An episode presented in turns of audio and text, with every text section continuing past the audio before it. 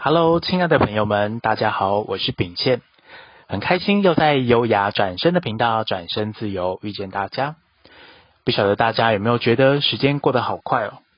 转眼十一月就这样来了，你也正在回顾一整年做了哪些事情，以及目标是否有完成吗？每个人对于目标与成功的定义都不太相同。过去那个还在人力顾问公司上班，身为员工身份的我来说，每年的目标设定大致上的方向，还是会依循公司所给的年度 KPI 进行设定。主要还是在于满足企业客户用人需求，以及人选顺利转职为主要的成功指标。也因为时间的关系，当完成一个客户专案之后，紧接着又要展开下一次的服务了。但我心中总觉得，应该还可以提供更多更深层的支持与服务，给予我每一位遇到的求职者。就这样一年又一年的过去了，内心不断的问自己：这样真的就够了吗？还有没有更多的可能性？什么又是我心目中成功的定义？与真正想做的事情又是什么呢？终于在十多年顾问生涯之后，选择自己出来创业。内心埋藏的那个火苗已经燃烧茁壮成为火炬。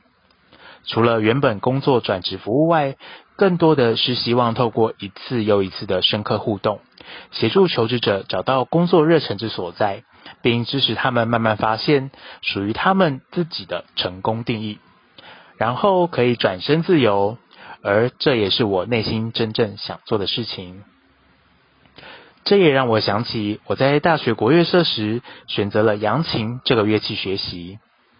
扬琴是一种东亚民族乐器，兼具打击乐器及弦乐器的特色，需要透过两只超细的琴竹，类似鼓棒，靠着琴竹敲打在正确位置的琴弦上，才会产生声音的震动，与敲出一首动人的乐曲。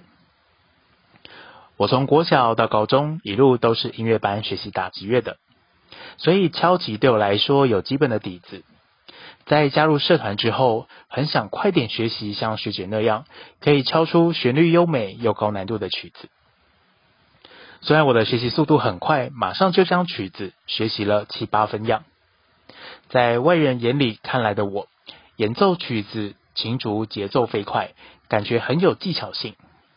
但在直属学姐犀利的眼神中，却难逃法眼，一眼看穿。还记得那时，不但没有被学姐称赞学习速度快，反而被学姐语重心长地念了一顿。她说：“你的琴竹在每一下敲打的落点所敲出来的声音都没有扎实饱满，只为了求快而囫囵吞枣过去了。难道你对自己的要求就只有这样吗？”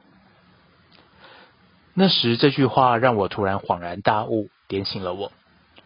不但没有觉得失落，反而在接受完学姐的提点与指导之后，更加深了我对练习好这首曲子的渴望度。除了曲子表演流畅之外，更多的是我还想要敲出一种感动。就像当初大一新生社团博览会之夜时，我坐在台下听到学姐演奏扬琴，被她的演奏技巧。与乐器声音中的情感给深深打动了，也因此才决定选择扬琴成为我主修的乐器，而非过往熟悉的打击乐。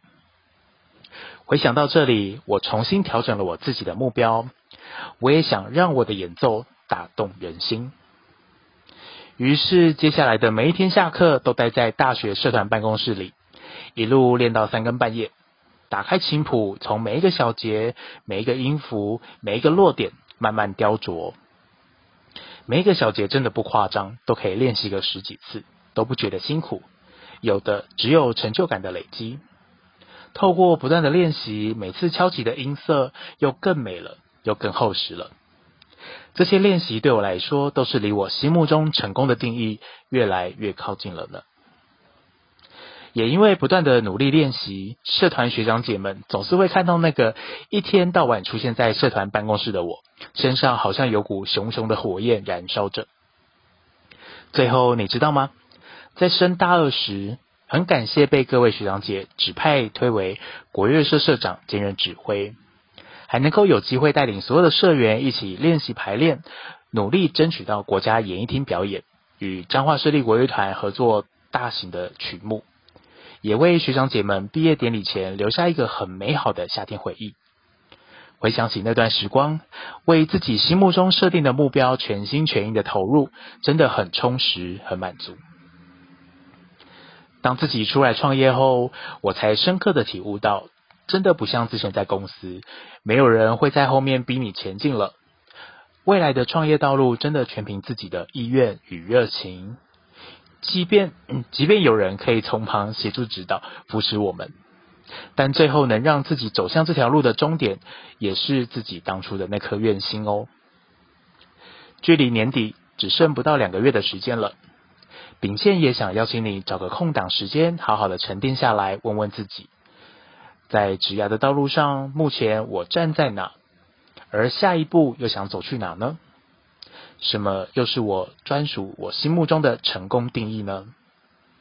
好好用心感受。发现那个专属于你心中的火苗，我也很期待听你分享你火苗的故事哦。喜欢我们优雅转身的频道，转身自由，记得关注订阅我们的 Podcast。我是秉先，我们下次见喽。